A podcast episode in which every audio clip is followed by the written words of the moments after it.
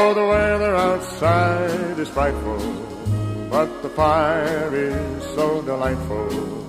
And since we've no place to go, let it snow, let it snow, let it snow. Vai Corinthians, está começando mais um Logancast, o podcast do Wolverine Cult corintiano. Eu sou Vitor Toneto, criador da página. E bem, final de ano, épocas das festas chegando. Apesar de que esse ano a gente tem que ficar em casa, né, se cuidar por causa da pandemia, mas não pode deixar de ter um especial de Natal aqui no canal.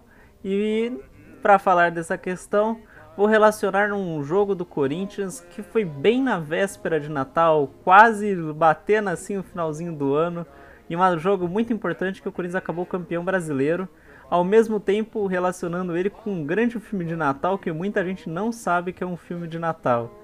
E essa é a história de Duro de Matar e a final do Brasileirão de 98. Bora lá.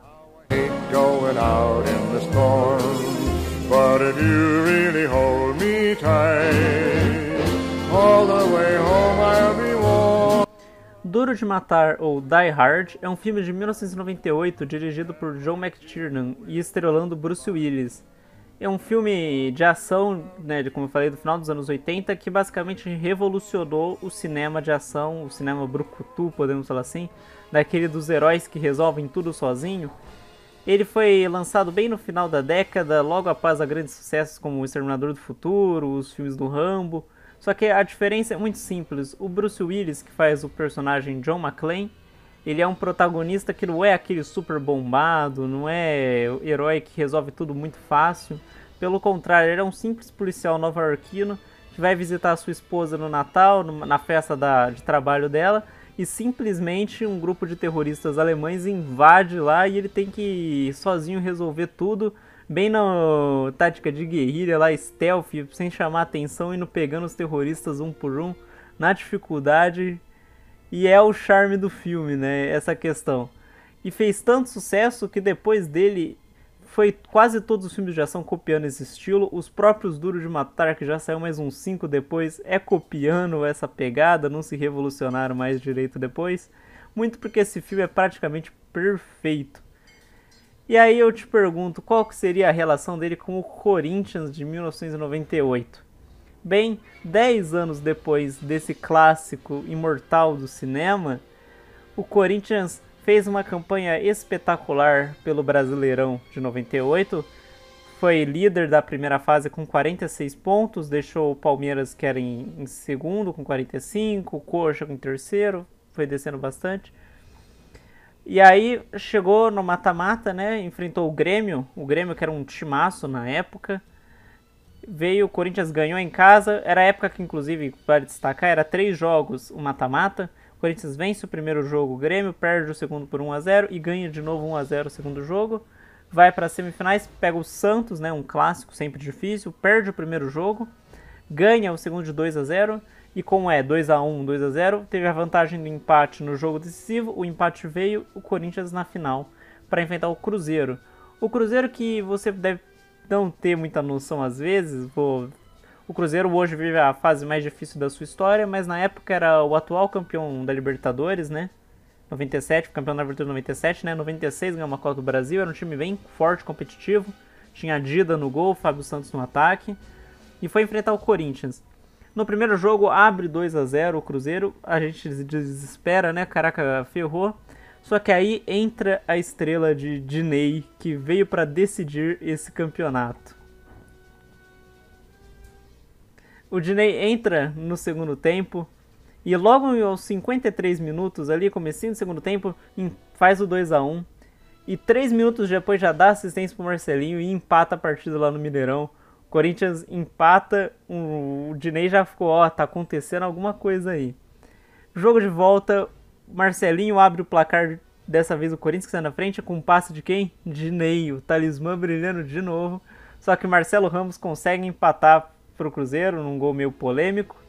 E vai pro terceiro e decisivo jogo, o Corinthians tem a vantagem do empate, mas qualquer bobeira, né, às vezes acaba perdendo, então era melhor jogar em cima, o timaço montado por Vanderlei Luxemburgo, né? Que aqui eu vou escalar. Corinthians com Ney, Índio, Batata entrou Cris no lugar, Gamarra, Silvinho, Vampeta, Rincon, Ricardinho entrou Amaral no lugar, Marcelinho, Mirandinha, Edilson, no lugar do Mirandinha entra Dinei, time de Vanderlei Luxemburgo. Cruzeiro do Lever Coupe, né, que deve ser vice pro Corinthians em bastantes anos aí, foi Dida, Gustavo entrou Alex Alves, Marcelo de Jean, João Carlos Gilberto Valdir entrou Marcelo Ramos, de Jair, Ricardinho, Valdo Mir e Fábio Júnior. Um time bem competitivo também, o árbitro Carlos Eugênio Simon. E aqui chega a decisão, o momento em que Duro de Matar e o Brasileirão de 98 se cruzam. Como eu tinha falado, Duro de Matar é um filme que se passa na noite de Natal, né? O John McClane vai lá na festa de Natal da empresa da esposa para se reconciliar com ela e é onde acontece toda a treta. Bem, essa final entre Corinthians e Cruzeiro aconteceu dia 23 de dezembro de 1998. Foi Natal batendo na porta ali. Nunca acho que chegou tão longe no Campeonato Brasileiro no final do ano. Essa vez vai superar, né? A final do Brasileirão vai ser só lá para fevereiro. A gente vai ter jogo entre o Natal e o Ano Novo. Mas não é comum, né? Foi um caso específico. Agora, nessa época dos mata-matas, o Brasileirão sempre acabava no finalzinho do ano. E muito louco isso, porque a torcida entrava no clima, você via gente vestida de Papai Noel no estádio, era uma loucura. E aqui foi um dos casos. Pertinho da véspera de Natal, o Corinthians chegou para uma decisão de Campeonato Brasileiro contra o Cruzeiro, um adversário muito difícil, e com o jogo totalmente aberto. E esse jogo é basicamente um dos melhores que eu já assisti. A gente teve a oportunidade de ter as reprises na época que o futebol estava parado. Esse foi um dos que eu mais gostei de rever, passou na Band, porque foi um jogaço. O Corinthians tinha um timaço, o Cruzeiro bateu de frente. E a decisão foi só lá para a reta final do jogo, contra novamente Diney, o John McClain corintiano, entrou para decidir o Brasileirão. Um jogo difícil, apertado, o Corinthians não estava conseguindo criar muitas chances, até que ele acha um passe, o Diney acha um passe perfeito para Edilson Capetinha, que não discordou ali, dibrou o Dida, o Dida que é o, a gente sabe, ídolo do Coringão, né, tava jogando muito pelo Cruzeiro, né, já nessa época, Edilson conseguiu deixar o Dida no gol, fazer, abrir o placar, e aí desestabilizou totalmente o Cruzeiro, porque ele tinha que virar a partida. Teve que ir para cima. E aí que novamente Dinei teve a sua chance 10 minutos depois, já nos 40 minutos, na verdade nos 35 do segundo tempo. Corta, faz um cruzamento perfeito, outra assistência, gol de peixinho de Marcelinho Carioca, que todos os jogadores na comemoração ao invés de ir junto com o Marcelinho, foram se ajoelhar perante Ney, porque ele, o que ele fez nessas três finais do Brasileirão foi histórico. Um gol e quatro assistências nos finais. É um absurdo o quanto ele foi talismã de Ney, o John McClay, na final de 98.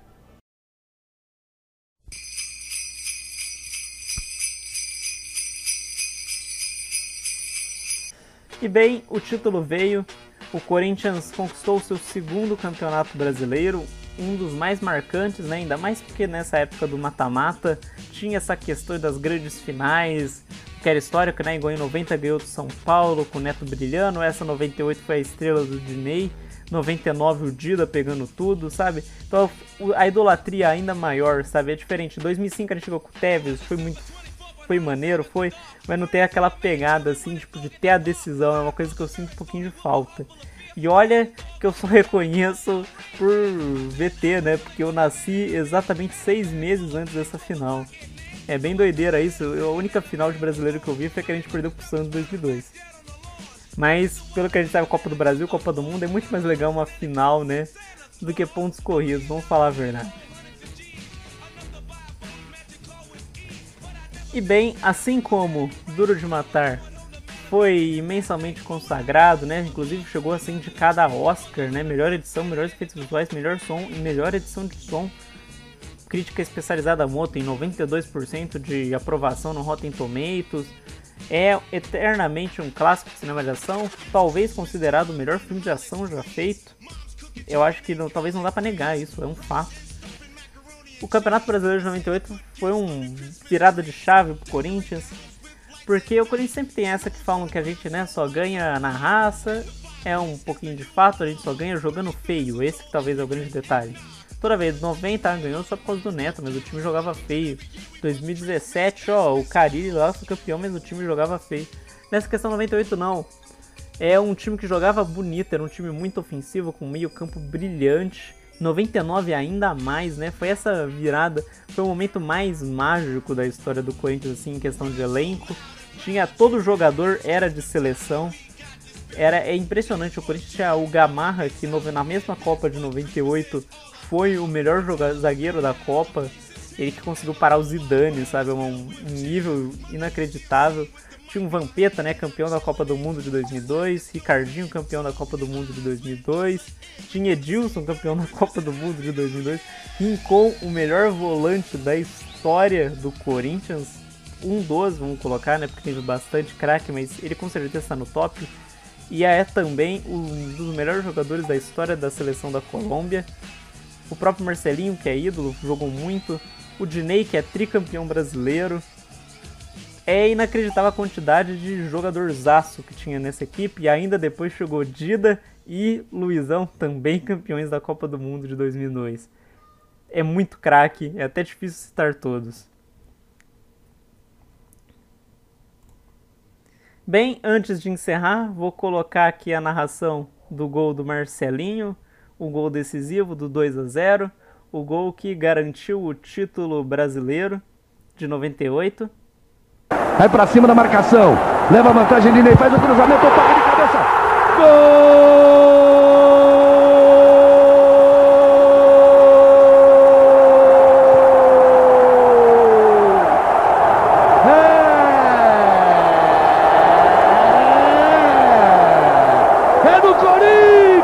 Gol!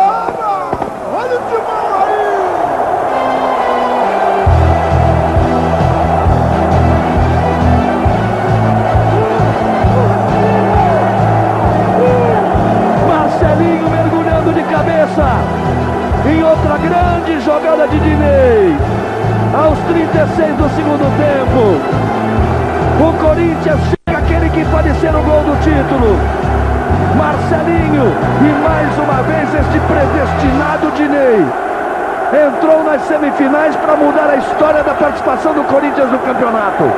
Entrou nas finais e foi fundamental no jogo de Belo Horizonte, fazendo gol e dando outro, dando passe para o gol daqui e criando as duas jogadas dos dois gols do Corinthians aqui. O sorriso aberto de Marcelinho. É difícil, desesperador a situação do Cruzeiro. O Corinthians faz a mexida. O Marcelinho para você rever. Pequenino mergulhando de cabeça. Aí o Dinei, esse predestinado talvez a decidir o Campeonato Brasileiro de 98.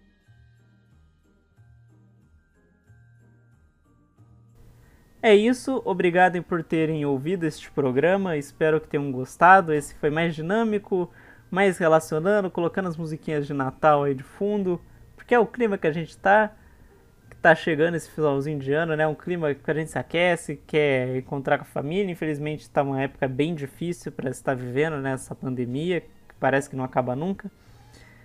Mas fica meu agradecimento a todo mundo que ouviu. Quem tiver pelo YouTube, gostaria de pedir para curtir, compartilhar, se inscrever no canal. Quem tiver no Anchor ou no Spotify, seguir né, a nossa playlist para não perder nenhum podcast novo. E meu vai Corinthians. Hip Kaiei.